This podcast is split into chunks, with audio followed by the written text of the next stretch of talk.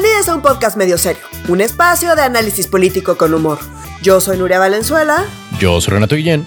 Y yo soy Oscar Mendoza. Comenzamos. Hoy vamos a hablar del supuesto madruguete de AMLO a la Cámara de Diputados para cederle el control de la Guardia Nacional a Sedena, del mal uso que se da al concepto de violencia política en razón de género y de por qué la prisión preventiva oficiosa es criminalizar la pobreza. Ayer fue un día muy, muy, muy, muy lleno de eventos, como que a las nueve, bueno, de toda, ha sido una semana muy llena de eventos y mientras estamos grabando esto, están ocurriendo eventos y mañana cuando salga esto al aire va a haber muchos eventos también. Entonces, pues bueno, estamos así como eh, eh, haciendo un recuento de los daños cuando el partido todavía no termina. Pero bueno, vamos a estar también analizando todo lo que es lo que venga en, días y en horas posteriores. Pero bueno, recordando que ayer, eh, bueno, desde, desde días anteriores parecía que Ricardo Monreal estaba contra las cuerdas, luego había perdido, luego había ganado, luego había perdido, luego había ganado y entonces de pronto en un final cardíaco ya lo ganó todo, pero vamos a hablar de eso al rato también. Vamos a empezar con un tema que a Nuria, cuando estábamos discutiendo esto fuera del aire, le, le, le brincó, le brincó como chapulín tatemado el hecho de que en medio se está llevando, se está manejando la versión de que Andrés Manuel le mandó un madruguete al Poder Legislativo, entiéndase como madruguete, de que estaban todos en la lela y que de pronto, sin que nadie se esperara, sin previo aviso y sin el aviso de nada, llegó la iniciativa de Andrés Manuel para unir la Sedena a, digo, perdón, la Guardia Nacional a la Sedena. Pero ya lo había anunciado o cómo estuvo, Nuria? ¿Por qué no es madruguete? Sí, yo estoy, estoy, estoy molesta con la palabra madruguete porque sí siento que no, que no, no refleja lo que, lo que sucedió. Madruguete, como bien dices, es cuando literal te madrugan, es decir, Así es. te agarran en curva, no lo esperas y te y no y, y en términos legislativos cuando se dice madruguete legislativo es que meten es en la madrugada. Exacto, y, y se aprueba y pasa y nadie sabía qué estaba pasando y nadie sabía que se iba a discutir. Tenemos días esperando esta iniciativa. Esto ya, ya se había ¿Cuál días? No, no, llevamos meses y previo llevamos años. O sea, entonces, a ver, quiero. A ver. Andrés Manuel López Obrador ya había anunciado que iba a enviar una iniciativa preferente al Congreso para cederle el control administrativo y operativo eh, de la Guardia Nacional a Sedena. Esto ya tiene como un mes que se dijo. Que, iba, que, le iba a mandar y después se dijo que iba a ser la iniciativa preferente. Que ojo, no fue. ¿Qué es una ¿No fue preferente? No, no fue preferente. Ah, La iniciativa preferente es, el presidente puede mandar hasta dos iniciativas cuando inicia el periodo ordinario de sesiones, es decir, el día de hoy, primero de septiembre. Primero de septiembre. Ese día, el presidente tiene la prerrogativa de enviar una iniciativa preferente, que lo que quiere decir es que tiene plazos eh, máximos para ser eh, discutida y, y, votada, digamos. No, no, está, el Congreso no está evidentemente obligado a aprobar estas iniciativas, pero sí a discutirlas, porque recordemos que puede entrar una iniciativa se manda a comisiones y quedarse en comisiones por siempre jamás. O puede entrar. No, ya no. Ah, bueno. Ya no. o desecharse, pues. En la, o práctica, en la práctica. En la práctica sí. En la práctica sí. Razón. Perdón, perdón, me salió. Sí, sí, sí. No, tienes razón, tienes razón. en la práctica sí lo pueden hacer y pueden ir y venir y demás al fin, o sea, el punto es, pueden pasar mucho tiempo de que entra una iniciativa a que se discute en el pleno. Y luego ya que se discute en el pleno de la Cámara de Origen, se tiene que ir a la Cámara Revisora. Y de ahí es todo el proceso otra vez. Entonces, todo ese proceso de ambas cámaras, y luego si hay alguna modificación, tiene que regresar a la Cámara de Origen, ¿no? Entonces, todo ese proceso puede tomar meses. Mm. Entonces, ¿cuál es el tema de la preferente? Bueno, pues les ponen fechas límites. Entonces dicen, pues tienes, en la, en la primera tiene máximo un mes y en la segunda tiene máximo un mes, ¿no? Entonces, ¿por qué? Pues justo esa es la idea de que sea preferente. Ahora, ojo, para que él, el presidente había dicho que le iba a mandar como iniciativa preferente. Para eso la tuvo que haber enviado hoy, pero la envió ayer. Ayer, ajá. Entonces ya no tiene calidad de preferente, es solo una iniciativa.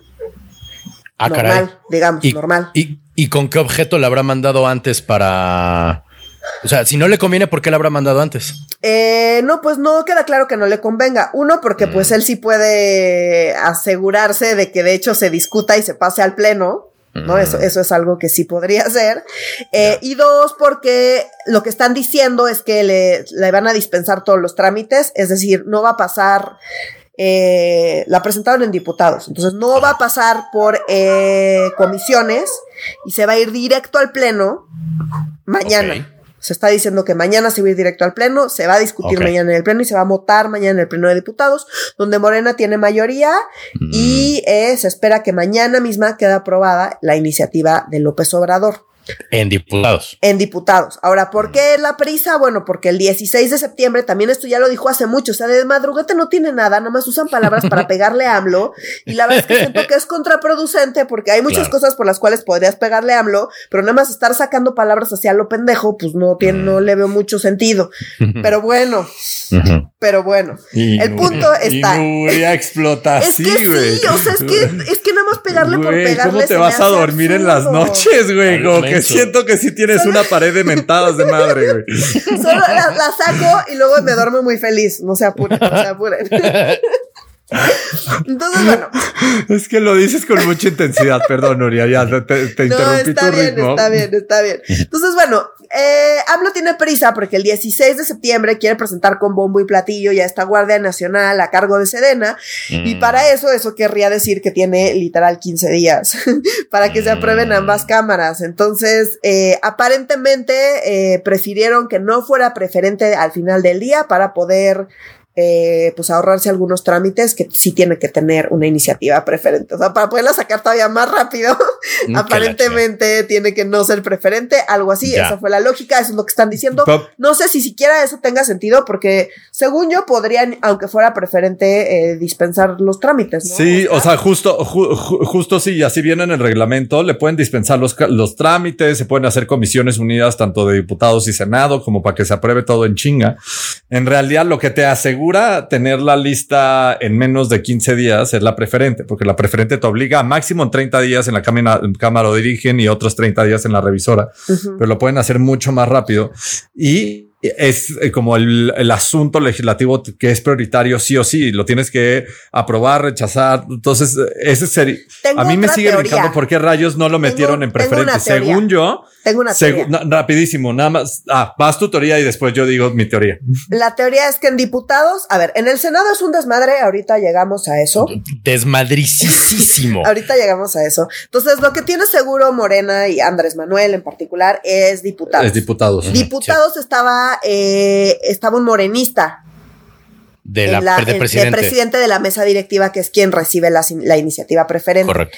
A partir Krill. de hoy es Santiago Krill, que es un panista. Entonces, yo no sé si en la cabeza de alguien se les hizo mejor presentársela a, a un morenista o qué Ah, pasó. O sea, no sé si esa fue su lógica. Es la Puede única ser. explicación que puedo tener. No sé ustedes cómo lo ven. No me, no me desagrada, yo tengo mí tampoco. otra. Yo tengo otra que es midieron el riesgo de que fuera preferente y a pesar de que AMLO lo quiere tener para el 15 y 16 de septiembre, está el escenario que en Senado no lo logren todavía. Entonces, si necesita alargar el proceso más allá del grito y el desfile militar, si lo metes en preferente, a más tardar finales de octubre, Senado debería de estar votando, si hubiera sido preferente, tenía que estar votando y se la debían de rechazar o aprobar. Entonces sería forzar el proceso legislativo, que es de lo que se trata la iniciativa preferente, que es que no te puedes hacer güey, la tienes que aprobar o rechazar. Este, y tienes que hacerle a huevo su proceso legislativo. Pero si no lo logras, pues en realidad se desecha la iniciativa o se vota en contra. Entonces también siento que es una manera de protegerse por si no conseguía los votos en el Senado. Y también opina lo mismo que yo, Tuna. No conseguía los votos en el Senado, el, el poder este, prolongar ese proceso legislativo, como bien explicaste desde el inicio. ¿no? Entonces, bueno, eso fue lo que pasó.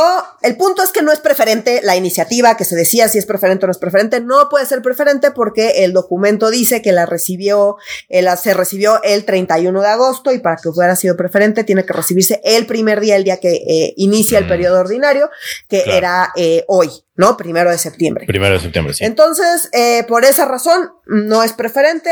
eh, las razones, o sea, la lógica de esto, pues ya dimos acá algunas, eh, algunos de explicaciones de por qué pudo haber sido. También pudo haber sido que la cagaron y ya estuvo. Como sea, no importa tanto porque le van a dar prioridad. Igual le van a dar el trato prioritario, como sea, eh, al menos en diputados. Ah, y bueno, por eso también fue evidente que donde le convenía mandarla primero era a diputados, porque ahí no hay ningún problema. De hecho, Santiago Krill y toda la mesa directiva en diputados fluyó como hielo sobre hielo, o sea, de elegido por unanimidad, en contraste completo con el Senado, así, el día y la noche, agua y aceite, frío y calor, no manches. Y esto destaca porque normalmente lo que vemos es al revés. el Senado tiende a ser como bastante más, ¿no? Eh, tienden a llegar a más consensos y demás, y en diputados, pues hay un tianguis. Pues ahora fue al revés. ¿No? Eh, entonces, esa es una de las cosas que destaca. Ahora, vámonos a Senado, porque lo que está pasando en el Senado es súper importante para la, y después me regreso a qué dice la iniciativa de la Guardia Nacional, pero quiero primero eh, enfocarme en el Senado, ¿no? Ya que estamos en los procesos legislativos. Entonces, a ver, antier había una reunión entre las y los senadores de Morena con el gabinete de seguridad. Que era, según yo, inédito. ¿No es cierto? No, no, no, no, era la plenaria. No, no, es, esto es igualito que en épocas del PRI. Era la ah, plenaria, que es como previo al periodo ordinario de sesiones, o sea, que inicie. Este, los diputados y los senadores se juntan, se llaman plenarias, como en estas conclaves, y definen cuál va a ser su agenda legislativa. Entonces dicen, este, este segundo, este segundo semestre del año, Morena va a impulsar Guardia Nacional, reforma mm. electoral, matar el horario de verano, este, mm. y lo que nos diga nuestro presidente. O sea, como juntarse para ver cuál va a ser el plan de aquí a que termine este, esta legislatura, ¿correcto? Así es. Nada más este periodo este ordinario. Ah, este periodo, perdón, perdón, claro, claro, Lo que van a hacer de septiembre a diciembre. A diciembre. Claro. Sí, sí, sí, perdón, perdón. Entonces, con Senado. Entonces, por eso, por eso solamente era el grupo parlamentario de Morena. Claro. No era un evento del Senado, sino del grupo parlamentario de Morena como partido, como bien dice Oscar, como le hacía el PRI. Ok. Como le hacía el PRI. Entonces, de repente empiezan a cancelar, a cancelar, a cancelar, a cancelar. Y se queda Monreal, que es el coordinador parlamentario de Morena en el Senado. ¿Y quién hizo la invitación? Con todas las, las y los senadores de Morena y eh, Marcelo Ebrard. sí. Canceló todo el mundo, todo el mundo. Canceló la secretaria de, seguridad, cancelaron el secretario de defensa, el secretario de marina, el, secretario de gobernación, em, Mario Delgado, todo el mundo canceló. Y además empezaron a cancelar uno tras otro y nadie llegó a la reunión. Entonces, pues, Monreal, muy enojado, empieza a decir, oigan, pues esto es una falta de respeto, ni siquiera a mí, o sea, si no querían que yo viniera, pues yo podía faltar ajá, ¿no? Pero es una falta de respeto al Senado, ¿no? Como poder y como entonces empieza pues, a aventarse ahí un choro y empieza a hacer declaraciones bastante fuertes con respecto a la Guardia Nacional. Y una de ellas dice textual, dice, eh, cualquier aficionado al derecho, así lo dice. Aficionado al derecho. Aficionado al derecho. Cualquier estudiante de primer semestre de derecho sabe que la reforma, que lo que quieren hacer con la Guardia Nacional es inconstitucional. Mm. Y aquí en el Senado, pues no estamos para estar haciendo cosas inconstitucionales nomás porque sí. Entonces dice, no somos achichincles del presidente. Estamos de acuerdo, estamos acá, tenemos un proyecto en común, em, estamos de acuerdo con las propuestas de campaña y las promesas de campaña, por eso sí vamos a mm. trabajar, pero tendríamos que ser eh, un poder que sirve como eh, pues un contrapeso. Correcto. Eh, y, tenemos que proteger la constitución y esta madre es inconstitucional y eso pues cualquiera lo puede ver. Esas fueron sus declaraciones que fueron muy fuertes declaraciones. De hecho, pues muy evidentemente esa postura es una postura que ya se sabía y justamente para evitar llegar a ese pleito, es evidente que todo el gabinete de AMLO va a estar en contra porque quieren pasar la iniciativa de AMLO, eh, pues simplemente lo dejaron plantado. Entonces, él hizo estas declaraciones donde se posiciona públicamente en contra de la iniciativa de Andrés Manuel. Eso fue antier. Después, ayer, lo que tenían que hacer. y nada más, sí, nada más rápido, rapidísimo, como un pequeño contexto también. O sea, Monreal, recordemos que se posiciona con esto y súper fuerte y también recordando que Monreal lleva diciendo todo el verano que aunque Andrés Manuel no lo tenga como las corcholatas que dice todo el tiempo como entre las corcholatas presidenciables, que él es el as bajo la manga de Andrés Manuel, que en realidad Ricardo Monreal, el personal, es el arma secreta de Andrés Manuel para las elecciones de de 2024. Entonces, como que hay una parte medio de ardilla porque pues nadie lo pela más que él mismo y todo el poder enorme que sí tiene. O sea, porque él y la familia Monreal no se nos olvide. O sea, como no, no movilizan poquitos votos. O sea, sí son no, no este, personajes, él y su familia de la política mexicana que controlan tribus enteras de Morena y pueden movilizar una parte, eh, yo hasta diría un porcentaje de la lista electoral a nivel nacional. Entonces, no, es menor. Y en lugares importantes. Y se ha posicionado en México. y, y se ha posicionado desde el Senado como el coordinador de los legisladores, de los senadores de Morena, siendo una voz menos radical. O sea, porque recordemos que en el Senado hay como dos grupos, los radicales de Morena y el, el grupo de Monreal. Y el grupo de Monreal, la gran mayoría de las veces tiene la mayoría y son los senadores un poquito menos radical. hasta ahí lo dejaría. No tengo, no le quiero poner más adjetivos. O sea, los que creen, más que los que no creen que Andrés Manuel sea Dios, sino solo el Mesías, ¿no? O sea, así de, así de menos radical. O están ahí porque pues es el partido donde les conviene estar porque es el partido mayoritario y pon tú que eso tiene algunos beneficios, pon tú, ¿no? O sea, como que hay de todo, no sabemos, sabemos que hay rupturas dentro de Morena, digo, esta semana fue muy evidente, eh, no sabemos, no sabemos exactamente el nivel y no sabemos tampoco bien los bandos. Algo que quedó muy claro esta semana es que Ebrard y Monreal eh, son amiguitos. Pues son bastante amigos. ¿No? Sí. Eh, de hecho, hubo, estuvo chistoso porque en los estaban entrevistando, se bajan, no iban entrando a no sé qué cosa, y les dicen, oigan, ¿hay, hay, hay alguna ruptura o hay algún problema entre ustedes, y los dos dicen al unísono, nunca ha habido al unísono, ah, ¿no? Entonces pues, es como, una imagen. Dim y Doom. Exacto, exacto. Entonces, bueno, pues sí, se empiezan a ver esas alianzas. Eh, en fin, Ahí, hasta ahí la dejamos. El punto es que dejan plantado a Monreal. Monreal hace estas muy fuertes declaraciones sobre la Guardia Nacional, pasa, y al día siguiente, es decir, ayer, en la mañana, le toca renovar mesa directiva. ¿No? Con este periodo. Entonces, hoy, primero de septiembre, a las 12 de la noche, digamos, a medianoche, ya tenía que haber estado definido y aprobado la nueva mesa directiva del Senado y de diputados. En diputados, les digo, no hubo ningún problema. El nuevo eh, eh, presidente de la mesa directiva de diputados es Santiago Krill. Y en el Senado le tocaba a Morena. Correcto. La presidencia. Entonces, en Morena, por primera vez, o sea, normalmente eh, hay acuerdo dentro del partido de a quién van a proponer. eso se va al pleno y normalmente en el pleno no suele haber mayor problema porque ya, ya está, pues ya está planchado. Bueno, pues no pasó eso. Ayer con notario llegaron en la mañana el grupo parlamentario de Morena a intentar definir quién iba a ser la propuesta de Morena para la mesa directiva. Y aquí había varias opciones. Llevaron hasta notarios, te digo, ya hasta notarios llevaron porque eh, eh, fue, era, no se ponían de acuerdo. Entonces, uno de ellos era Alejandro Armenta, que es cercano a, Monreal. Otro de ellos era Ginio Martínez, que es cercano a Sheinbaum. Mm. Y otro de ellos era José Narro, que es cercano a Ebrard. José Narro declina y se quedan Alejandro Armenta de Monreal y Ginio Martínez de Sheinbaum. Hay una votación y en la votación gana Alejandro Armenta de Monreal con 36 votos.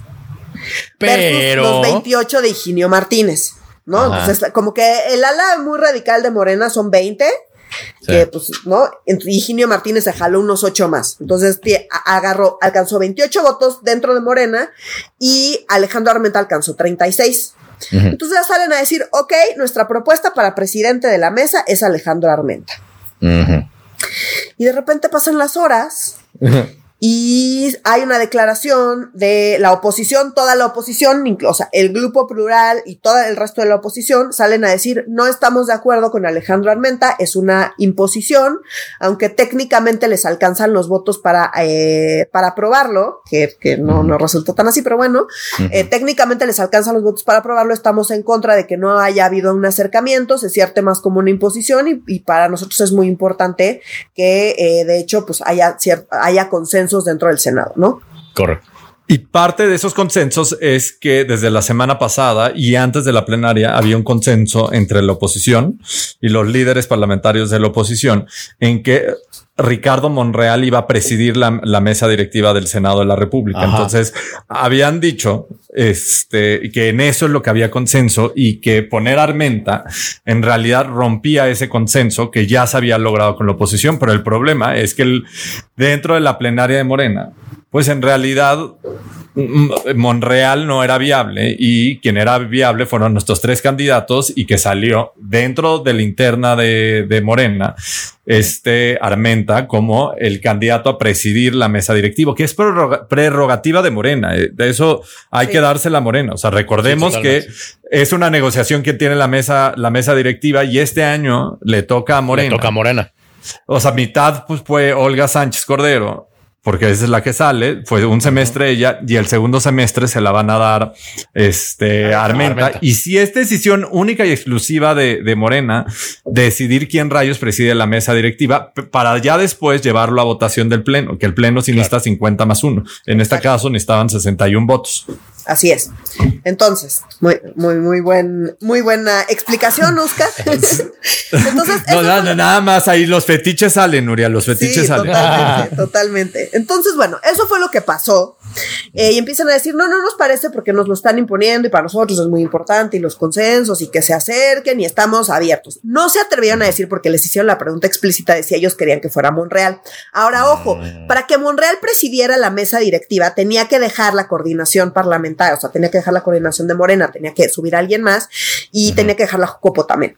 Sí. Entonces, eh, pues supongo que Monreal prefirió quedarse donde está en la coordinación, ¿no? O sea, mm. digo, ya ex post, prefirió quedarse en la coordinación y, también dejar a alguien de su equipo, digamos, en la presidencia de la mesa directiva. Exacto. Entonces, esto ya es todo lo que decía el chisme es no hay acuerdo, no hay acuerdo, no hay acuerdo y todo el mundo estaba diciendo al final del día va a quedar Monreal y Monreal se está haciendo del rogar, pero en realidad la oposición lo que quiere es a Monreal.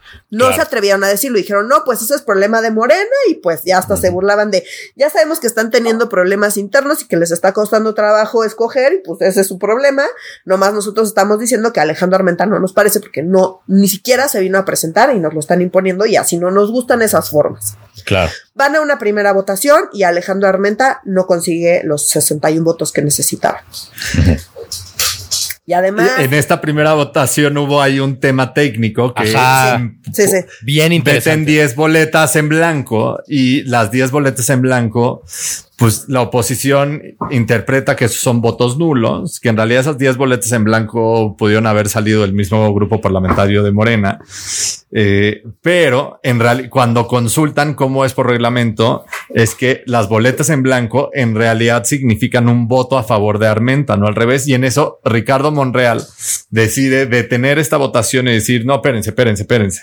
Esto nos va a poner en un bronco nonón como mesa directiva y eso no nos conviene. O sea, Monreal no es bastante más conciliador por más, más bien o mal que nos caiga. Entonces detiene la votación dice eso ni siquiera es válido, no lo discutamos. Y ahí ya sigue, ahí va lo, lo, lo, segundo. Es que sí quería contar esto de las boletas en blanco. Y voy a explicar lo de las boletas en blanco. Esta votación, ¿cómo funciona? Funciona con cédula. Eso quiere decir que agarran 128 sobrecitos, uno para cada eh, senador y senadora, se los llevan cada uno. Ahí en, en esos papelitos votan sobre la mesa directiva y la van poniendo uno por uno en una urna transparente, dobladito su papelito.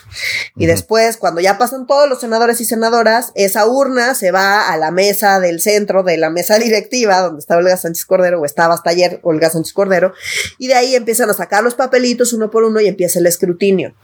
Entonces, ese primer escrutinio, discutían y discutían y discutían y de repente ya estaba atascado todo atrás de la mesa directiva, ya estaban pegando de gritos y seguían sin decir cuál había sido el resultado. Entonces, después pasa esto que dice Oscar, que el propio Monreal dice, a ver, no queremos que haya ningún tipo de confusión, entonces vamos a repetir la votación y vamos a ser muy explícitos con la parte de cómo estamos votando y por qué. Entonces ya dicen, no, a ver, pues van a votar y si están a favor, si están en contra, si se abstienen o si, si quieren alunar su voto y cómo tienen que votar para cada una de estas cosas. Entonces repiten la votación sin cambiar ningún nombre ni nada y otra vez no le dan los números. Pero se queda a. Le faltan, creo que. Ya no me acuerdo fueron 61. Fueron 56, le faltaban. Creo que cinco votos nada más. Algo así, le faltaban súper poquitos. Entonces Monreal dice: repitamos la votación O sea, porque, o sea, porque nos faltan muy pocos, no queremos cambiar nombres, queremos, queremos repetir la votación. Entonces repiten la votación y pasa algo muy particular, porque ojo, era así de muchísimos votos nulos y no, o sea, eran más votos nulos que votos a favor de Armenta. Eso fue lo que pasó las dos primeras veces. en la tercera votación quedan 65 votos a favor de Armenta y 52 votos a favor de Monreal, que ni siquiera era una opción. Ajá. Esto quiere decir porque les pidieron escribir, porque les dijeron, porque normalmente en la cédula, o sea, no, no, venía el nombre, lo tacharon, tachaban el nombre de Alejandro Armenta y arriba ponían Ricardo Monreal. Wow. Exacto. Eso, sí no supe, wow. eso fue.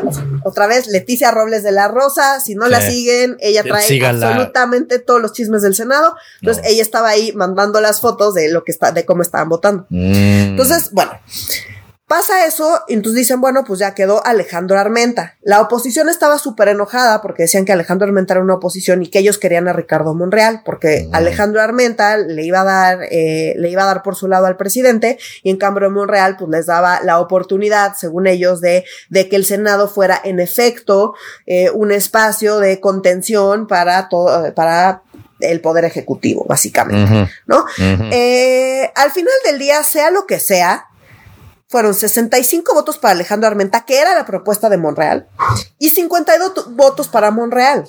Es decir, prácticamente todo el Senado votó del lado de Monreal. Sí. Lo puedes ver así o lo puedes ver como que no, pues Armenta no es tan confiable. Pues aunque no sea tan confiable, ojo, si van los 128 senadores y senadoras, para pasar algo necesitas 65 votos. Ajá. ¿Y estos cuántos fueron? ¿64? No, no, sí, 65 votos. 65 votos fue lo que obtuvo Armenta y 52 lo que obtuvo Monreal. Lo que quiero decir es que obtener la mayor, o sea, Monreal tiene la capacidad de parar cualquier iniciativa, incluida Guardia Nacional. Uf. Si quiere. Estoy de acuerdo. Y por eso todo este contexto fue tan importante, no que quisiéramos este abordar eh, la mesa directiva, que de eso hemos hablado millones de veces, pero justo ese es el poder que tiene Monreal. O sea, cuando reciba la minuta de diputados, cuando después de que ya lo hayan aprobado y que le hayan dispensado los trámites en diputados, llega a Senado. Quien preside la mesa directiva del Senado decide si se le dispensan todos los trámites, o sea, que no tenga que bajar necesariamente comisiones si se discute en pleno y a la chingada, porque es urgente este asunto legislativo, o puede mandarlo a comisiones, tardar un año, años en, enlistarlo y cuando las comisiones lo dictaminen, de aquí a cuando él decida cuándo enlistarlo para que se discute en pleno, pues ese es otro poder que tiene el presidente o presidenta del, Senado de la República. Entonces, por eso, por eso todo este contexto de la mesa directiva Hoy porque ahora sí no es el foco, foco principal la elección de la mesa directiva, sino el poder. Este es el poder que siempre les decimos que tiene quien preside la mesa directiva de diputados o senado. Aquí no puede estar más claro. ¿Quién le puede tumbar al presidente su iniciativa de Guardia Nacional? Pues Santiago Krill no tanto. O sea, Santiago Krill, porque lo mayoritean y, o sea, Santiago Krill puede decidir que no se dispensen los trámites y pero en comisiones Morena tiene mayoría, en pleno Morena tiene mayoría. porque las comisiones, la Comisión de Defensa Nacional en diputados la tiene el PAN. Mm. Pero no tiene la mayoría el PAN, la tienen la mayoría. No, tiene la mayoría el PAN. Pero bueno, o sea, lo que voy es, se las pueden complicar un poquito si quisieran, pero en diputados no quieren. Donde está el tema es en Senado, es lo que quiero decir con mm. esto. Monreal tiene la capacidad, no estoy diciendo que lo vaya a hacer, pero, ya se posicionó en contra de, la idea siquiera de pasarle el control operativo a Sedena de la Guardia Nacional, ya se posicionó en contra y mm. tiene la capacidad de movilizar los votos en el Senado para que Morena no obtenga la mayoría. Mm. Y esto es relevantísimo para la iniciativa de Guardia Nacional, que hasta hace unos días hasta la semana pasada, de que pasara todo este mega desmadre que les acabamos de contar, eh, parecía prácticamente un hecho que iba a pasar la iniciativa de AMLO porque solo requería mayoría simple, es decir, 50% más uno de, eh, de las personas que estén eh, en ese momento. Entonces, se va a poner esto... Color de hormiga. Color de hormiga cuando llegue al Senado. Entonces, estamos esperando, todo el mundo está diciendo, muy probablemente suceda. Mañana le van a dispensar todos los trámites y se va a ir directo al Pleno en diputados y va a ser aprobado Pero una vez que llega al Senado, la cosa cambia radicalmente. ¿Tenemos para cuándo va a llegar al Senado? ¿Tenemos más o menos? Pues sabemos que AMLO quiere... Eh, antes del 16. Quiere antes del 16. Si lo aprueban el viernes en diputados para el martes que haya sesión en el Senado, este va a ser el tema. Pues esperaríamos que, el, que llegue a el martes de la próxima semana al Senado. Muy bien. Entonces ya para el, episodio de la próxima semana de un podcast medio serio ya les tendremos qué, pasó, cómo llegó al Senado y cuál es la discusión. Pero ahora cuéntanos de qué va la iniciativa de Guardia Nacional y por qué no fue una reforma constitucional como planteó, como era siempre el planteamiento. A ver, la constitución dice que la Guardia Nacional tiene que ser civil. Correcto. Eso dice la Constitución, ya lo habíamos comentado acá. Esa fue toda la negociación para la creación de la Guardia Nacional en 2019. Eh, parte de la negociación fue obligar a que en la Constitución quedara asentado que iba a ser una fuerza civil. Correcto. Entonces lo pusieron debajo de la Secretaría de Seguridad. ¿No? Entonces, esta iniciativa es una, es un, entonces tendré, si quisieran volverla militar, que es lo que quiere hacer AMLO, dice, no es que quiera militarizar al país, es que quiero que, pues que lo, solo los militares pueden hacer esta tarea. Ese es su argumento. Y además los militares son gente honrada, en la que, la gente quiere, que a es pueblo uniformado, en la que la gente confía y pues son los mejor preparados y la única alternativa que tenemos para resolver el problema de seguridad pública.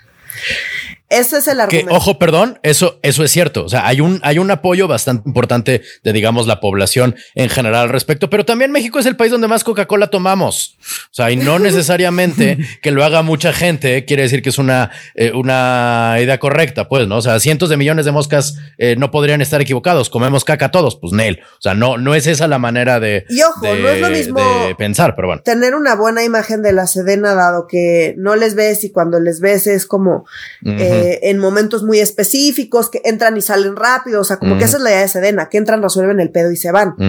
Pero pues si entran y no resuelven el pedo y se quedan y hay más armas y hay más operativos y hay más enfrentamientos y hay más de te disparo antes de preguntar y hay más de eso, pues eso va a ir cambiando. La otra es que la seguridad pública implica em, muchos roces y muchos conflictos. ¿No? O sea, porque seguridad pública eso es todo. Entonces, si tú dejas de eh, que, deje de haber policías que atiendan el tema de seguridad pública porque esas no las están desarrollando, no las quieren desarrollar porque de hecho su argumento es no sirven, están todas corruptas, lo que necesitamos es la Guardia Nacional, pues la Guardia Nacional entonces, ¿qué? Va a atender todos los crímenes que, que no tienen que ver con delincuencia organizada porque pues eso implica pues que tienen que detener gente y vas a poner a la Guardia Nacional a detener gente y a violar derechos humanos sin control. Como que, ojo, sigue violando derechos humanos, eso sigue pasando. Claro. Porque pues todo el tiempo. porque esta es su formación y porque así operan de manera muy vertical y muy de pues vamos aquí a a, batir al enemigo. Esa es su lógica. Por más que digan que no, que AMLO diga no, ya no violan derechos humanos, no hace que dejen de violar derechos humanos. Y ahí están todos los datos. Pero bueno, más allá de eso. Entonces, la iniciativa empieza diciendo, ¿cómo no queremos violar la constitución? La, la Guardia Nacional sigue a cargo de la Secretaría de Seguridad Pública. No más que la parte operativa y administrativa se va a Sedena no tiene ningún sentido. la cara de Renato, nada, nada más que. Sí, no, como de what? Ah, pues, o sea, como que nada más para que tener un que es que argumento para que, para decir que sigue siendo civil. Entonces dicen, sigue siendo civil porque sigue estando a cargo de la, de la Secretaría de Seguridad Pública. Eh, sigue adscrita. Pero bueno, ¿qué le toca a la Secretaría de Seguridad Pública? Elaborar la estrategia, no operarla. Elaborar la estrategia en coordinación con la Sedena. Ah, padrísimo. Y pues medio ya. Y todo lo demás se lo mandan, se lo mandan a Sedena. Entonces, em, la Guardia Nacional puede intervenir en materia de seguridad pública. Eh, ah, la Secretaría de Seguridad Pública puede elegir al personal administrativo. Eso sí, puede hacerlo. Ah, qué buena onda. Ah, qué buen pedo, mira. Pero qué, qué dadivosos, ¿eh? Eh, la Guardia Nacional puede. Oye, y también. Eh, ajá. Sí, sí. Puede. Sí, no, también está el. Ay, ya, Nuria, ya no te voy a interrumpir. vas, vas, vas, vas, No, no vas. Ya quiero saber qué puede hacer la Guardia Nacional. Espérame. Ya, la tercera es la vencida, güey. Está, está muy extraño. Servicios de investigación e inteligencia puede hacer eh, la Sedena, eso, la Sedena le toca hacer los manuales de organización de procedimientos y de servicio público de la Guardia Nacional y todos los programas operativos. O sea, todo, amigos. Eso lo hace la Sedena. Todo eso lo hace la Sedena. Sedena organiza la distribución pues. territorial de la Guardia Nacional. Sedena decide los ascensos de la Guardia Nacional, que además tienen un escalafón que es eh, espejo perfecto de ese, del escalafón militar de Sedena. Claro. Quitan todos los trámites para que el entrenamiento militar sea directo y que no tengan que pedirle permiso a la Secretaría de Seguridad Pública. O sea, hacen un lado a la Secretaría de Seguridad Pública y se encargan de todo, del adiestramiento, de la inteligencia, de la investigación, de los ascensos, de los escalafones, de todo. Ahora, otra cosa importante. Todos los que estaban de la Policía Federal, de la Secretaría de Seguridad Pública, ya no van a formar parte de Sedena. Y ya puedes ser parte de Sedena y pertenecer a la Guardia Nacional sin salirte de Sedena. Sí. Entonces, esto, es súper importante. Esto último que está, la Guardia Nacional tiene fuero militar. No Ajá, justo lo que iba a decir. O sea, como o sea, que mientras estén haciendo labores de seguridad pública, los elementos de la Guardia Nacional eh, se rigen bajo las leyes militares, no bajo las, leyes de los civiles. Y otra cosa, lo que dije la Policía Federal es que se cesan a 23 eh, mil elementos que provenían de la Policía Federal. Y nada más quiero dar aquí un contexto. ¿Se acuerdan de la discusión en el sexenio pasado de fiscalía desde cero, que tenemos que correr a todo el personal e iniciar una, una de nuevo? Y que Peña Nieto y todo el mundo decía que eso es una pendejada y cuando pusieron a Hertz y que se convirtió en el fiscal general de la República, esa fue una gran crítica de la sociedad civil. Le decía Andrés Manuel es una mamada, o sea, esta gente es buena, ¿cómo la vamos a despedir? Son los que dan este, la procuración de justicia. Ah, pues para ellos no, para los de Procuración de Justicia no, pero para los que persiguen el crimen en las calles, eso sí vale madres, hay que liquidarlos y que eso va a costar miles de millones de pesos, no, va a ser algo baratito. que no los van a liquidar, se van a quedar en la Secretaría de Seguridad Pública. Ah, ah los, van a dejar ahí. Los van a dejar ahí justamente para no pagar esos millones, pero, pero ya, van a dejar de formar parte de la Guardia Nacional. Ahora, ojo, toda la lana toda la lana se va a Sedena. Se la pasan a Sedena, toda. Las plazas, la lana, todo. Entonces, pues. O sea, de civil no tiene ni madres. esto ya es la. O sea, esto, esto, es mando. Es mando. Ya, y además, ya, ejército y marina, los sus integrantes ya no tienen que renunciar al ejército para sumarse a la Guardia Nacional. o sea, como ya da lo mismo porque. Exacto. Exacto, o sea, porque ojo, como funciona, como funcionan las fuerzas armadas, bueno, el ejército y la marina es que tienes tu cara, o sea, tienes tu, tu escalafón, digamos, entonces eres, no sé, soldado o coronel o no, ese es como el puesto en el que vas, vas ascendiendo en el escalafón militar y aparte tienes una chamba, que es un encargo.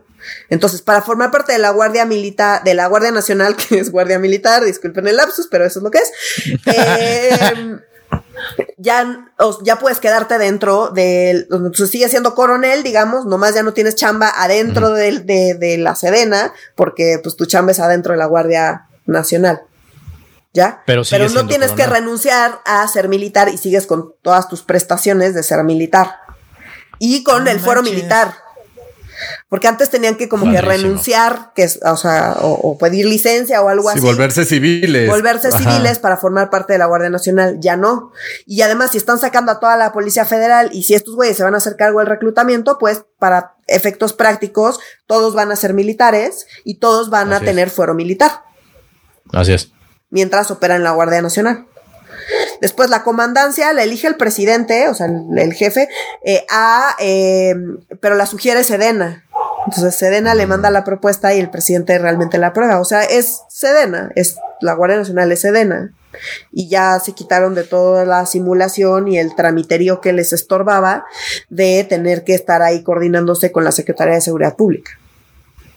Después tiene cosas raras pues como prestar servicios de protección, custodia, vigilancia y seguridad de personas, bienes e instalaciones para el gobierno o personas físicas o morales también, según la condición, relevancia o trascendencia, si contribuye al desarrollo nacional. Ahora, si es para personas físicas o morales, tienen que pagarle una lana a Hacienda para poder usar a la Guardia Nacional como de seguridad. Ah, no manches. Sí. No, pero eso también cuando el, juez pide medidas precautorias porque la seguridad de las personas está en riesgo, entonces se utilizan a los elementos federales y pueden ser elementos desde la policía de investigación, o sea, de la eh, de las fiscalías o eh, la Ciudad de México utilizan mucho a la policía bancaria interdisciplinaria y para los casos mm. más graves se les pone guardia en su momento policía federal, hoy guardia nacional o los guaruras de, de, altos funcionarios públicos son de la Guardia Nacional, que son los elementos adscritos, no, ni siquiera eran del Estado Mayor. Sí, sí, sí. Durante todo el desmadre en el Senado trascendió que Narro, si mal no recuerdo, le habían dado dos soldados o, dos eh, miembros de la Guardia Nacional. La neta es que ahorita no tengo así la nota a la mano. Es otro chisme. De Marina, pero que están, que están desaparecidos. Llevan meses desaparecidos. Es un tema. Está rarísimo. Ese es un chisme para otro episodio, pero sí está pero rarísimo. Está cabrón. Sí, sí está extraño. Ay, quieren. ¿Quieren chisme de Armenta? Este es chisme, chisme y completamente comprobable. El segundo apellido de Armenta es Mier. Él es primo hermano de Nacho Mier, quien va a ser muy probablemente gobernador de Puebla y que en todo el desmadre que hay en entre Barbosa y este, el, el, supuestamente ahora en Puebla hay una diferencia entre Barbosa y el obradorismo, ¿no? Y entonces eh, la corriente obradorista de Puebla está representada por Nacho Mier, quien es primo de Armenta, porque Armenta se apellida eh, eh, Armenta Mier, son primos hermanos, nada más para que vean que en México la clase política es una y que también es este familiar y no solo de, de, de, este, de partidos, pues.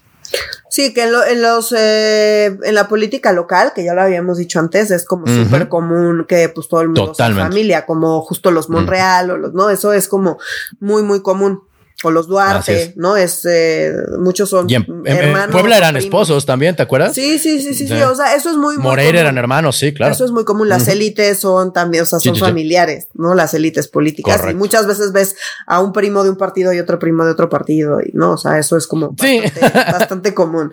Sí, sí, sí. Totalmente. Eh, en Veracruz es el mejor ejemplo. Exacto, Veracruz es el mejor ejemplo. Entonces, bueno, el punto es, esto es inconstitucional porque, pues, por más que le pongan que civil, de civil no tiene nada, es todo militar, como les acabo de decir, todo es militar, literalmente todo. Eh, insisto, a la Secretaría de Seguridad Pública le dejan, pues, que es que establecer la estrategia y, pero ya, en papel.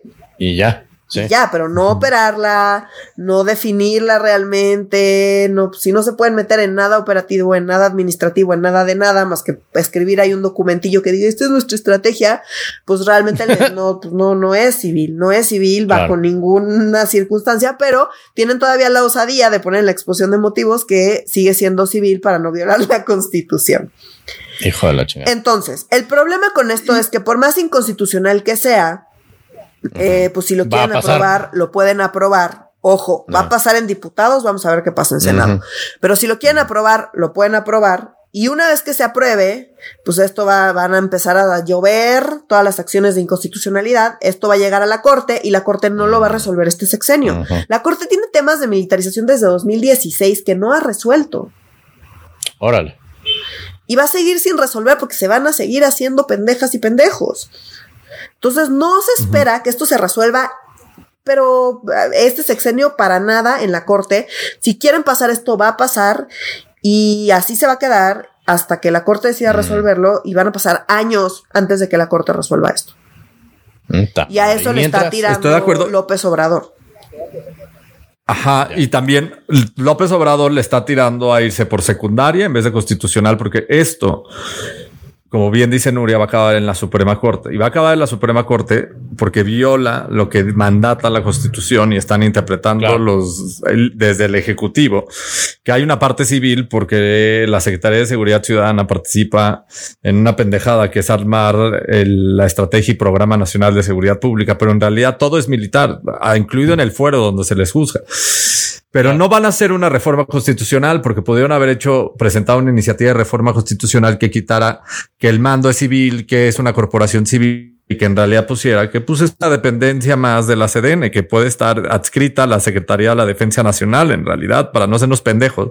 Y de mejor decir que la Secretaría de Seguridad Ciudadana tendrá este facultades de protección, o sea, una cosa como de cosas de fuera, un súper sencillo, es lo que pudieron haber hecho, ¿no?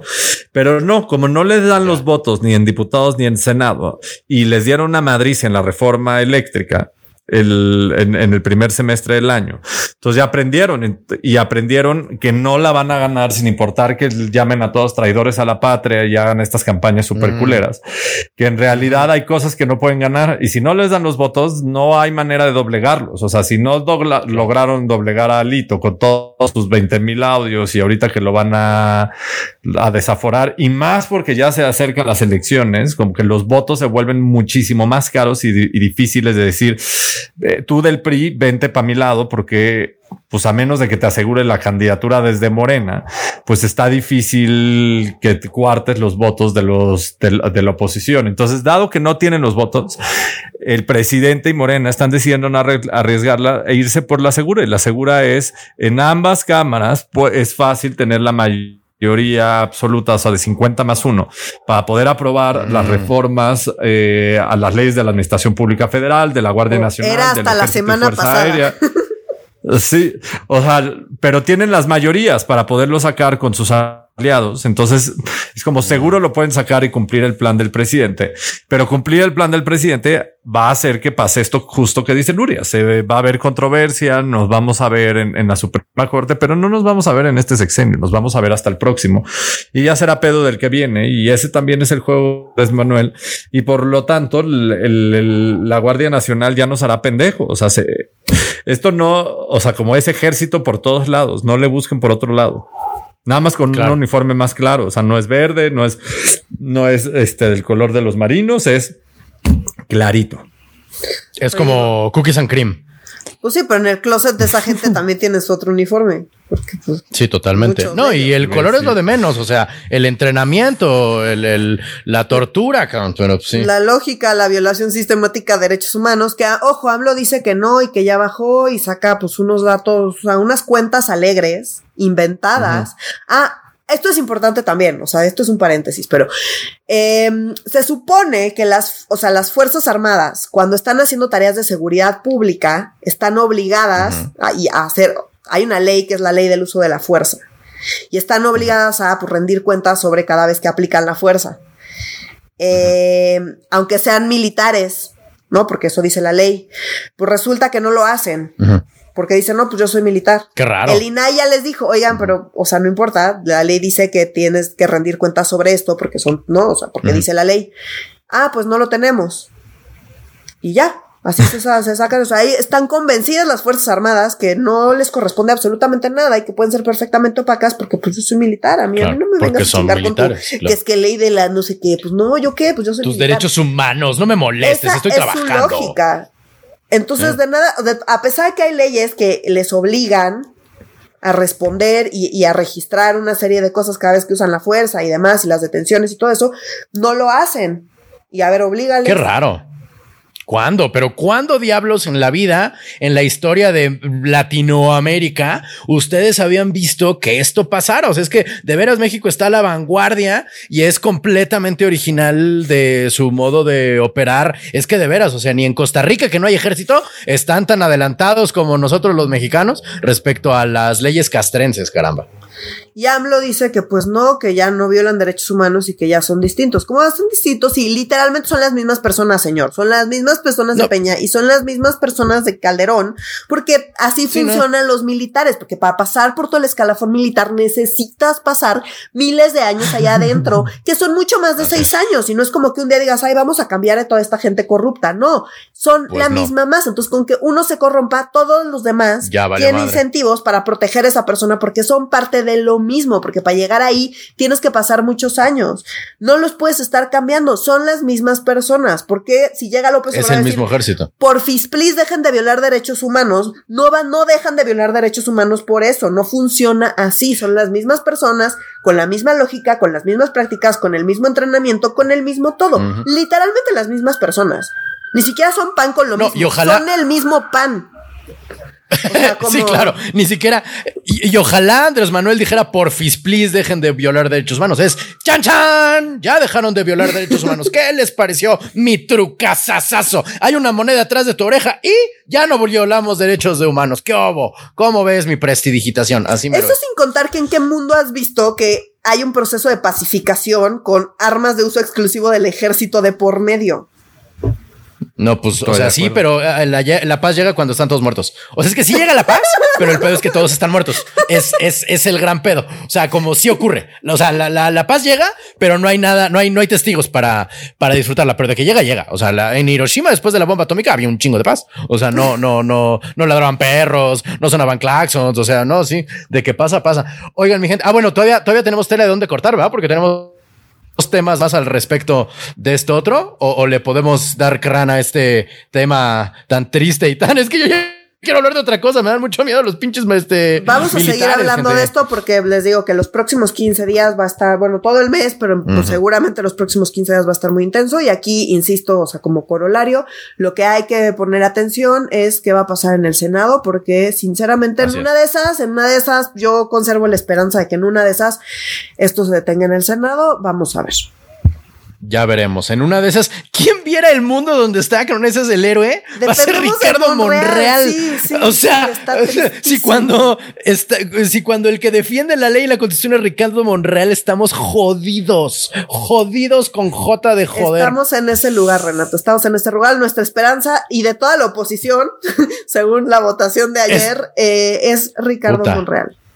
No, padrísimo, padrísimo. Lo único que nos queda para hacernos reír es el guasón. Estamos dados a la chingada. En fin, este, eh, pasando temas más agradables, bueno, ligeramente más agradables, ¿no? Hay un movimiento en el Tribunal Electoral del Poder Judicial de la Federación, otro de los grandes lugares donde siempre estamos con los ojos atentos, y en esta ocasión eh, con el tema eh, de la violencia política de género, ¿no es cierto? Respecto a una diputada, no, diputada, ya, ya el, el, según yo, ok, cuéntanos por favor, querida Nuria.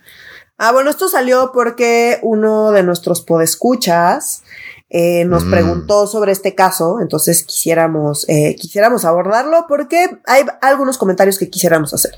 Entonces resulta que, a ver, la diputada federal de Morena, Andrea Chávez, eh, tuiteó, estaban en una discusión ahí en comisiones, entonces tuiteó eh, alguna frase descontextualizada de otra diputada del PRD, de Gabriela Sodi. Ok. Entonces, descontextualizó lo que dijo, básicamente, o sea, como que, y ya eso fue lo que pasó. Y entonces la acusaron de violencia política en razón de género y la sancionaron. La mm. sala regional especializada la sanciona por violencia política en razón de género. ¿Por qué? Porque descontextualizó sus palabras. Entonces ella se queja ¿no? Y va y lo impugna y dice, no, yo no estoy de acuerdo con esta sanción y esto se va a la sala superior que aún no discute este tema. La verdad es que eh, tiene razón, es una mamada. Sanción, o sea, las sanciones por violencia, violencia política, de género. No, violencia política por razón de género es literalmente que tu género sea la razón de una violencia. Entonces acá tuitea esto y después la gente empieza a tirar hate, porque así es la gente en Twitter que tira hate. Claro.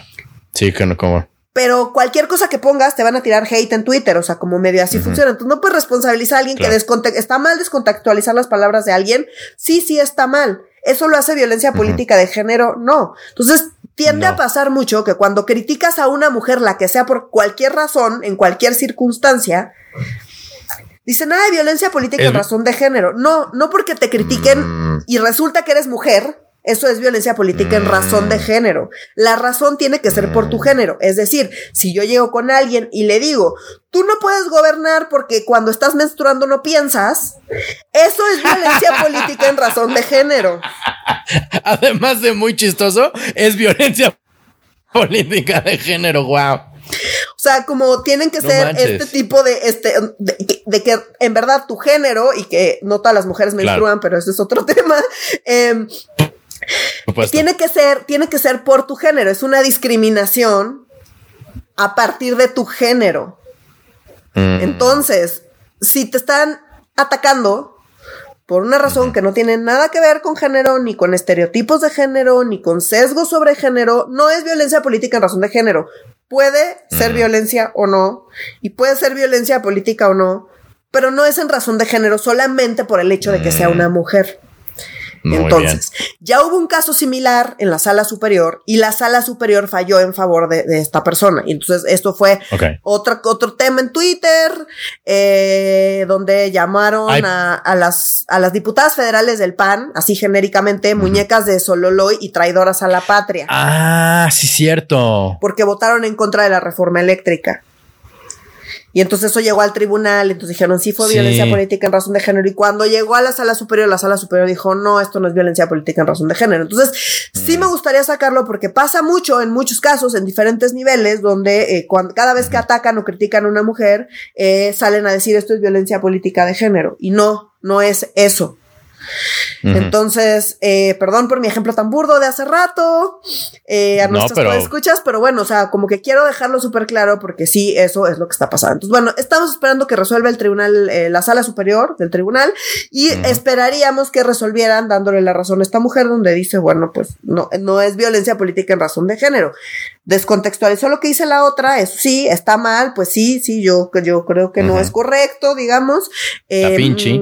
Está pinche, pero pues de allá que sea violencia política en razón de género, pues ya, o sea. Le cuelga. sí, sí, sí, no, no, no, no, no, no, veo como por dónde, ¿no? Entonces, bueno, esta, esta era una de las dudas que salieron en redes sociales.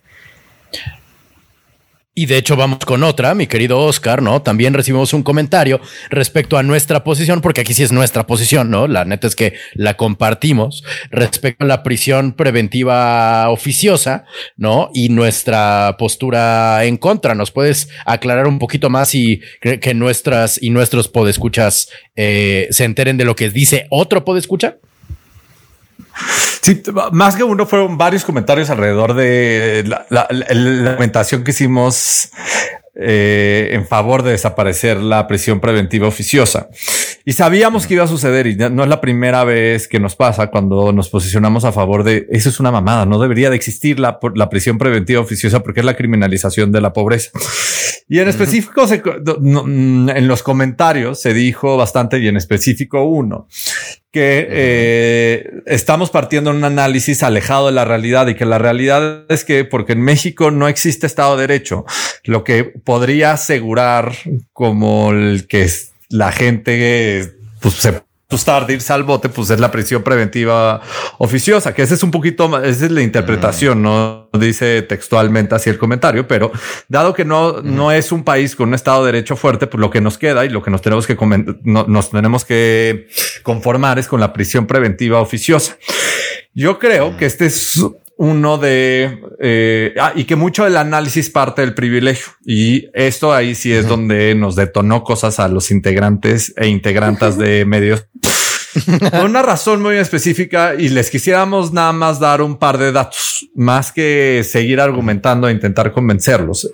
El por qué nosotros creemos, y no lo creemos, estamos 100% seguros que en realidad la prisión preventiva oficiosa no está jodiendo a los privilegiados como nosotros. En realidad, lo que hace la prisión preventiva oficiosa es criminalizar la pobreza.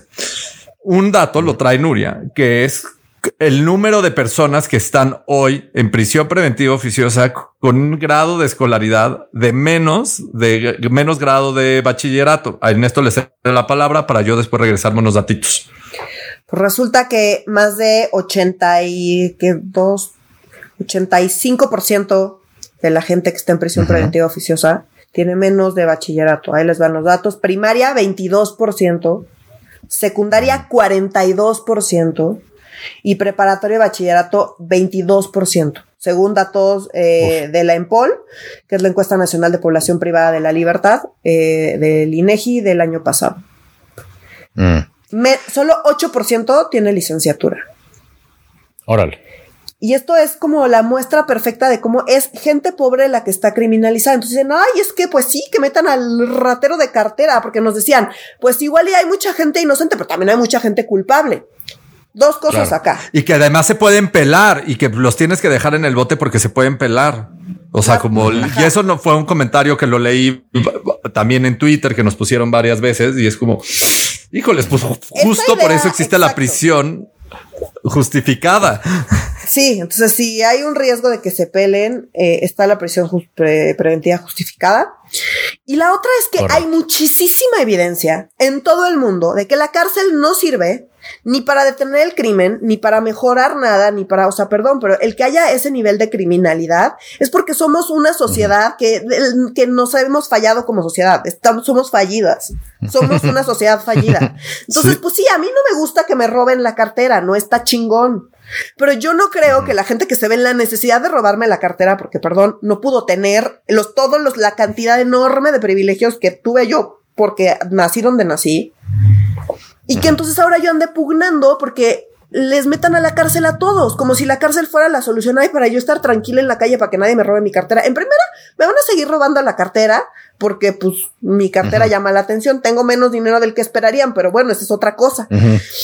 También compré otra cartera, Nuria. O sea, así las chaquiras que brillan con luz, pues está cabrón. Pero el punto es que la gente que termina en esto, en esta situación, es gente muy pobre. Que uno, o se ve en la necesidad, o iba pasando por en el lugar equivocado y pues le agarran así nomás porque sí, la, y la refunden y luego investigan. O en efecto se robaron una cartera y muchísima de la gente que está en la cárcel ni siquiera es por delitos así súper, no, es porque se robaron algo o porque iban pasando o porque le ayudaron a su primo o porque le ayudaron a su pareja, en particular con las mujeres pasa muchísimo. Las mujeres. Que son parejas que, que, que, están en una relación y que en, en ese contexto de la relación pues terminan envueltas en un montón de crímenes y las refundan en la cárcel sin que haya un juicio. Y mi tercera cosa es que si tú dijeras es que agarran a todo el mundo, no, no más de 95% de los crímenes que se cometen, más de 95%, no sucede absolutamente nada con ellos. Entonces es de los cinco, del 5% que de hecho sí algo sucede, la enorme mayoría de ese 5% es gente que está ahí refundida, donde nadie investigó, nadie averiguó, nadie nada. Y por mí, con una persona inocente que está encarcelada, es suficiente para dejar ir a todo el mundo, sean o no inocentes. Y esa es mi postura, porque está la evidencia y de que la cárcel no sirve para ni madres. Que todo el mundo quiera meter a la gente en la cárcel porque somos personas vengativas y una especie fallida que merece la extinción, esa es otra cosa. Sí, y, y, también, o sea, siento que es una opinión más hollywoodesca, ¿no? O sea, el creer que toda la gente que comete un crimen debe ir a la cárcel es una cosa que ha impuesto más las películas y un poco el cómo hemos sido educados, que en realidad todo, todo crimen merece un castigo. Y yo nada más quisiera dar un dato adicional. Está la tasa de impunidad que es, tienes nueve de cada diez delitos en México no se investigan porque no se denuncian, simplemente porque no creen en las fiscalías que puedan hacer eso, no, no puedan hacer nada. De los casos que se agarran en flagrancia, o sea, con las manos en la masa o que sí se denuncian, menos del o sea, como la, eh, la probabilidad de que un delito se denuncie y se esclarezca en México es apenas del 1%, 1%. Entonces, en realidad, cometer un crimen en México tienes una probabilidad bajísima de acabar en el bote. Y los que acaban en el bote son los más pobres, como es el primer dato. Dos, esto de dato a mí sí me sorprendió y entiendo por qué es, no, o sea, México no es un caso único, pero dado que tenemos una tasa tan, tan, tan altísima de impunidad, es que, por ejemplo, el 54% de los mexicanos cree, o sea, 5 de 10 mexicanos cree que todos los delitos se deberían de con cárcel y que además mm. todas las personas acausadas de cometer un delito deberían de permanecer en prisión en lo que se averigua si cometieron o no el delito. O sea, como primero creemos que son culpables y ya después que demuestren su inocencia, eso lo creen casi la mitad de los mexicanos, el 45% de los mexicanos. Pero lo que en el fondo está cuando dicen un argumento de Estado de Derecho y que está, está bien que estén en el bote. En el fondo lo que hay, lo que, lo que es complejo de cómo funciona la justicia en México, y lo voy a ejemplificar con un tema más hollywoodesco, tu problema en realidad y el problema de aquella gente que, que dice que tenemos un problema con el Estado de Derecho en México, que tenemos que partir la realidad, pues la realidad me indica que el problema está en las fiscalías, las fiscalías locales y la Fiscalía General de la República, fiscalías que no pueden armar carpetas de investigación y que en teoría son autónomas y dependen de los estados y de la federación, que ellos son los responsables de armar las carpetas de investigación, o sea, los ministerios públicos, y después de judicializarlas y ante el juez y, no colgarles delitos de que ameritan a huevo prisión preventiva oficiosa, o sea, plantan un arma, un arma de uso exclusivo de ejército, o le plantan un kilo de cocaína o de marihuana, que eso ya son delitos contra la salud y huevo tienes que estar en el bote. Lo fácil es hacer eso para que te vayas a prisión preventiva oficiosa y que en el camino acabes juzgado por una cosa que en realidad ni siquiera hiciste o ni siquiera es relevante. Por eso vemos tantos narcotraficantes en México y eso lo vimos un montón en el sexenio de Calderón, que todos era como agarramos a bla, bla, bla y, y, eran las fotos, los videos y todo. Pero lo que veíamos es que las, las sentencias condenatorias eran por siete años por lavado de dinero, siete años por este uso de armas de uso exclusivo del ejército. ¿Saben por qué? Porque las fiscalías y el Estado no tiene capacidad de demostrarle a los jueces los crímenes y de lo que verdaderamente tratan y que además aquellos que tienen más poder son los que pueden utilizar las reglas del poder judicial, porque hoy la prisión preventiva oficiosa tú te puedes amparar, pero ¿quién tiene derecho a un amparo? Pues todos los mexicanos tenemos derecho a un amparo, pero para podernos no se requiere un chingo de dinero, porque eso implica abogados que presenten ese amparo y que cuando te lo niegan en segunda instancia te vas a segunda y lo puedas llevar hasta la, hasta la Suprema Corte de Justicia. Ese es un proceso carísimo y que por más allá que tengas un defensor de oficio, un defensor de oficio que, por cierto, tiene una carga de trabajo irreal que lleva más de 100 casos. No puedes esperar que ese defensor de oficio va a llevar tu caso hasta la Suprema Corte y va a meter los amparos y que en realidad es el que te va a... No, la frustración que existe es en contra de las fiscalías. exijámosle al Estado que tenga capacidad de investigación, de armar carpetas de investigación y además de judicializarlas y que el juez pueda decidir con todos los elementos que no le estás violando las garantías a los imputados. En este caso, que no le, no le dimos una madriza, por ejemplo, si te detiene el Estado Renato y te están acusando de que tu pelo chino es demasiado chino y que ese es un hito contra la humanidad. Me ha pasado. Entonces, pero que no te lo sacaron a madrazos. Sí, o sea que no te lo sacaron a madrazos y como, pues sí, tiene pelo chino. Todo el mundo ve que Renato tiene pelo chino, pero pues ¿por qué no está en el bote? Pues porque lo sacaron a madrazos esa declaración. Eso está mal de origen. O sea, o sea, si te, o sea, con estupidez de pelo chino, imagínate lo que podrían hacer en absolutamente todo. Y perdón que lo ridiculice a este grado, pero así es como funciona la impartición de justicia y la procuración de justicia, que son dos lugares distintos. Y después está el tercer elemento, la capacidad del Estado que tiene para prevenir el crimen. O sea, hoy, pues claro, la mayoría de los mexicanos quieren que todo se, se, se cure con la cárcel porque Hollywood así nos enseña, ¿no?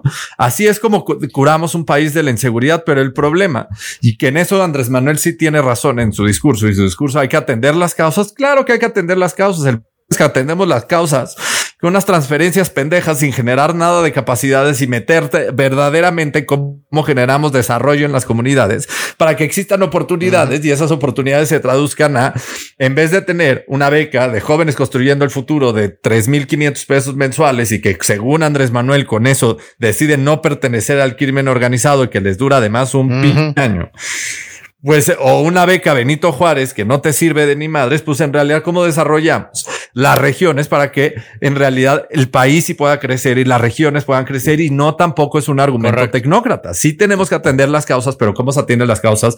Hay muchas maneras de atenderlas. Yo creo que con transferencias pues en realidad es, le estás tapando el sol con un dedo y, te mueves rápido y ahí está el sol y brilla un chingo. Ese es el problema del crimen organizado y de la delincuencia en México. Y como tenemos capacidades de prevenirlo, de atenderlo, de perseguirlo y de judicializarlo, pues tiene toda la lógica que la gran mayoría de los mexicanos quieran que todo se, se castigue con cárcel. Pero el problema ¿Qué pasa cuando le toca al buen mexicano? Por ejemplo, un chavo que está caminando en Iztapalapa y que ah, sucedió que un policía estaba persiguiendo a un criminal y dice a la chingada, ese mocoso cumple mi perfil, trépenselo y le plantamos un arma de uso exclusivo del ejército o le plantamos algo de cocaína o un poco de pastillas y ya chingamos, ya lo agarramos por otro delito y decimos que este chavo es el que cometió el delito y lo tenemos en prisión prejuiciosa varios años, varios años en lo que demuestran o no demuestran su inocencia. Pero para la sociedad ahí ya se vacunó. Se vacunó porque el gobierno, la fiscalía, primero la policía preventiva, o sea, como Secretaría de Seguridad Ciudadana o el Ejército, la Marina o la Guardia Nacional le dice a los ciudadanos, nosotros ya lo aprendimos y después la fiscalía, o sea, el Ministerio Público, nosotros ya lo judicializamos, estamos en ese proceso, no ves que esté en el bote, pero en realidad ahí no hay justicia. ¿Dónde está ese proceso de pacificación? Que eso es la justicia al final del día. Y por eso te gustaría tener, eh, tener gente en la cárcel, ¿no? O sea, porque hay un proceso de pacificación este, y de estabilización de la verdad.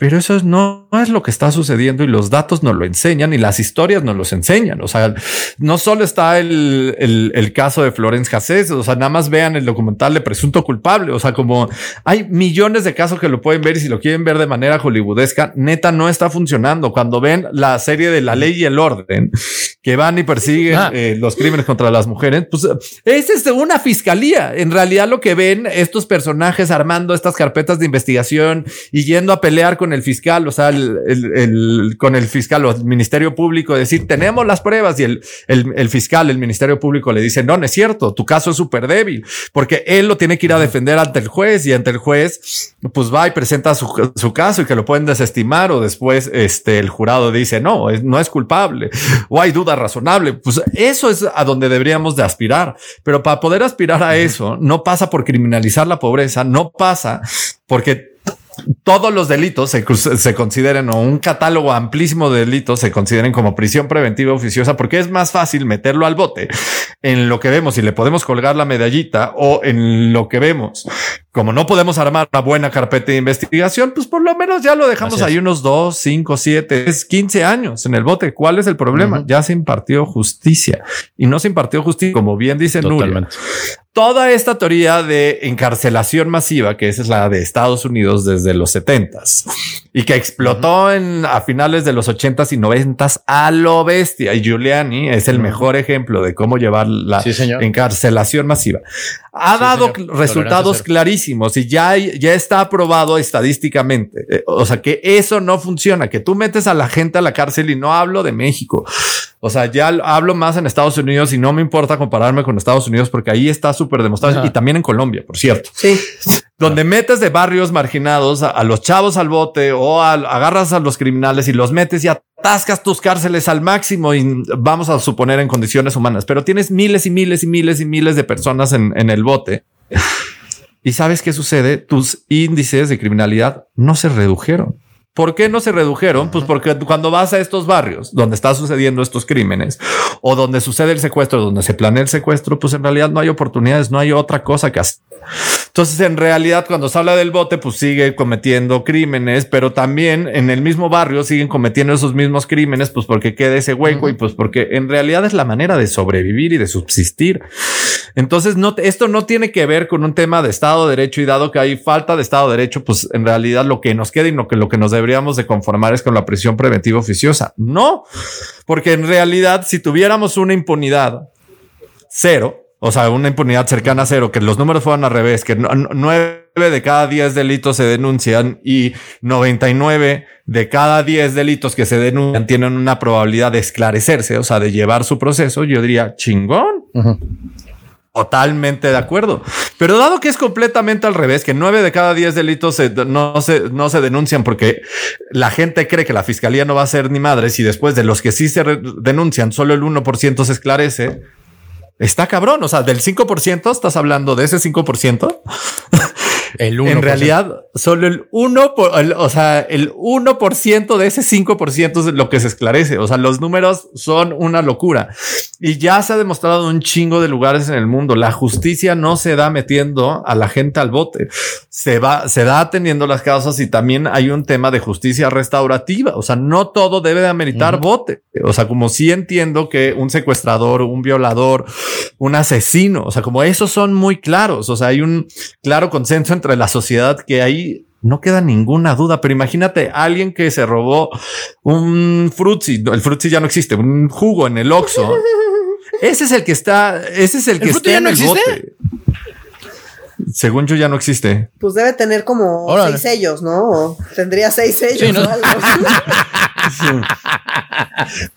pero, pero, eso no, o sea, o sea, esto es algo que tiene que desaparecer y que con el nuevo sistema debió aparecer y que, o sea, cuando pasamos de todo este sistema donde pues nunca veías al juez, el juez en realidad era un tema de papeleo y ahora estamos más en juicios orales que son mucho más transparentes como lo que se ve en la tele, en la ley y el orden y en todas las películas hollywoodescas. Ese es el sistema en donde estamos, pues en realidad Allí es un, es un sistema que tiene mucha mayor transparencia y que la prisión preventiva oficiosa no se justifica versus la justificada. Es ya agarraron este al ex procurador de la República. A él, pues, pues yo sí creo, más allá de su caso, se ha inventado, no, pues él sí tiene más medios que la gran mayoría de los mexicanos para pelarse. Pues sí, que lo vaya a hacer es otra cosa. Pero eh, este sí es un tema que queríamos volver a atender porque nos va a seguir mentando la madre al respecto. Y, si es un tema de no solo la información lo demuestra, o sea, Sí, hay muchísimos datos. Por eso también se llama populismo penal, justamente porque es muy popular. Es muy popular querer meter a la gente a la cárcel y decir, ay, es que así se limpian las calles de la gente mala y de los. No, o sea, como si la gente mala de la malitud que me vean va a venir a robar, entonces hay que limpiar las calles de esa gente y solo la gente buena queda en la calle. Y no funciona así. La gente mala de la malitud no existe. Hay gente pobre que está viendo cómo hacerle y pues que se le hace fácil robar como pues a ti se te hace fácil pasarte un alto. Claro. O sea, como. No, no y, además. O sea, no, no, sí, o sea, es como de verdad, es como, ah, tú eres pobre y entonces estás robando a la cárcel. Es literalmente meter a la gente pobre a la cárcel. Eso es. Claro. tener todo. Así, es como si hubiera opciones. Exacto. Y también como si fuera un tema racional. Es como yo me levanto, es como, ay, madrecita, ¿qué quiero ser? Tengo opción entre ser secuestrador halcón de un grupo criminal o ir al bachillerato. ¿Usted qué opina, madre? Ah, y porque tenemos asegurado el hogar. o soldado, para que Ah, también soldado puedo ser. También puedo ser, también puedo ser soldado. O sea, es como, es como si fuera una elección racional. Hoy me levanté, voy a decidir qué profesión me corresponde. Pues no, o sea, no, es como que hay un tema de hay una pinche necesidad culera. O sea, y hay una necesidad culera porque ese es en el país en el que estamos, en un país sumamente desigual, donde efectivamente los que, los que somos más privilegiados, pues la verdad sí define que vas a llegar porque Kun es destino y también lo demuestran. O sea, la escalera social en México está completamente detenido. La probabilidad de salir de la pobreza es extremadamente baja en México y es extremadamente baja decisiones que han tomado todos nuestros gobiernos y por qué es más fácil transferir que generar capacidades de desarrollo y hacerte estas preguntas. Y Andrés Manuel se está haciendo estas preguntas desde un lugar bien pinche populista y que me enoja, pero la pregunta es correcta. O sea, la pregunta de cómo desarrollo el sureste del país es la pregunta que se debería de hacer quien maneja la presidencia de la República. El problema es que su solución es totalitaria y, y que viene a partir de un lugar inductivo. Y esa inducción no es correcta. O sea, métele un pinche tren Maya y en automático vas a desarrollar la, la, región del sureste del país. Yo no estoy tan seguro. Y, pero la pregunta es la correcta. Y eso es lo que a mí me gustaría escuchar del próximo presidente o presidentes como rayos.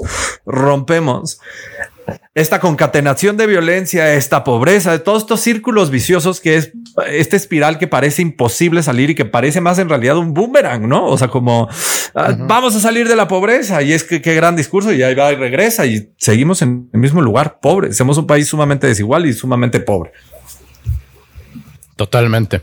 Y la verdad yo quisiera nada más agregar y ya para terminar este tema que nos apasiona tanto, que sí se siente rico ver gente en el bote. La neta.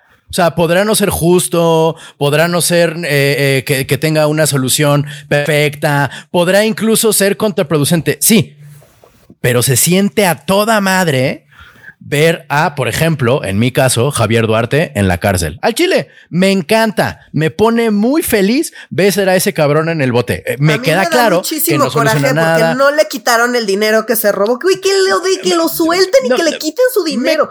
ya, o sea, me también. disco raya. No, a mí me da igual que sea, ¿por qué estamos gastando recursos públicos para mantener ese güey en un lugar como si fuera, como si fuera ganado? Es que esta idea de. Oye, chisme, chisme. ¿Se acuerdan de su mega en Valle de Bravo? Chisme, chisme. Sí. Adivinen ¿De qué? ese mega rancho. De su mega rancho Bravo, que lo diseñó un mega arquitecto, o sea, como tipo el que hizo nuestro aeropuerto fallido. Sí, sí, sí, Adivinen de quién es ese mega rancho, porque en teoría se iba a subastar, bla, bla. Pues el gobierno de Veracruz en esta administración se lo donó al ejército. Entonces, en vez de recuperar esa lana, entonces el ejército se queda, se queda con ese rancho. que no tenían suficiente lana. No tenían suficiente lana. Ya, sí, claro, no tenés Y claro, pero sí. y tener caballeris.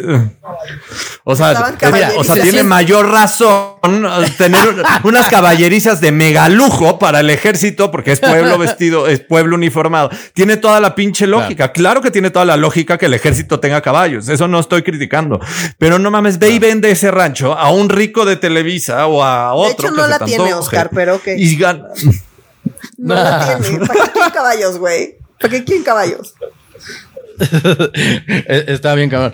Ay, mi gente. Bueno, en este tema nos vamos a seguir años y, bueno, por lo menos meses y meses. Como se viene el pronóstico, al menos meses y meses vamos a seguir hablando de esto. Yo creo que le dicen el bote porque es como se siente rico meter la basura al bote. ¿Soluciona la ecología del país meter la basura al bote? No, porque se va un relleno sanitario. Pero se siente rico decir, ay, metí toda la basura al bote. Solucioné el problema de basura en este país. Inel. Pero bueno, eh, por favor manténganse en contacto con nosotros y entre ustedes para que sigamos discutiendo las opiniones al respecto que tienen de nuestras opiniones en nuestras redes sociales que son. En Instagram estamos como arroba medio serio, en Facebook estamos como Facebook diagonal medio serio MX y en Twitter en arroba medio guion bajo serio. Eh, por favor, manténganse. Digo, eh, ya nos dijimos eso. Lo que quiero decir es, si nos, de, perdón, si nos lo permite el sistema capitalista y el virus, nos escuchamos la próxima semana, mi gente querida. Para medio serio, yo soy Renato Guillén. Yo soy Nuria Valenzuela. Y yo soy Oscar Mendoza. Adiós. Adiós.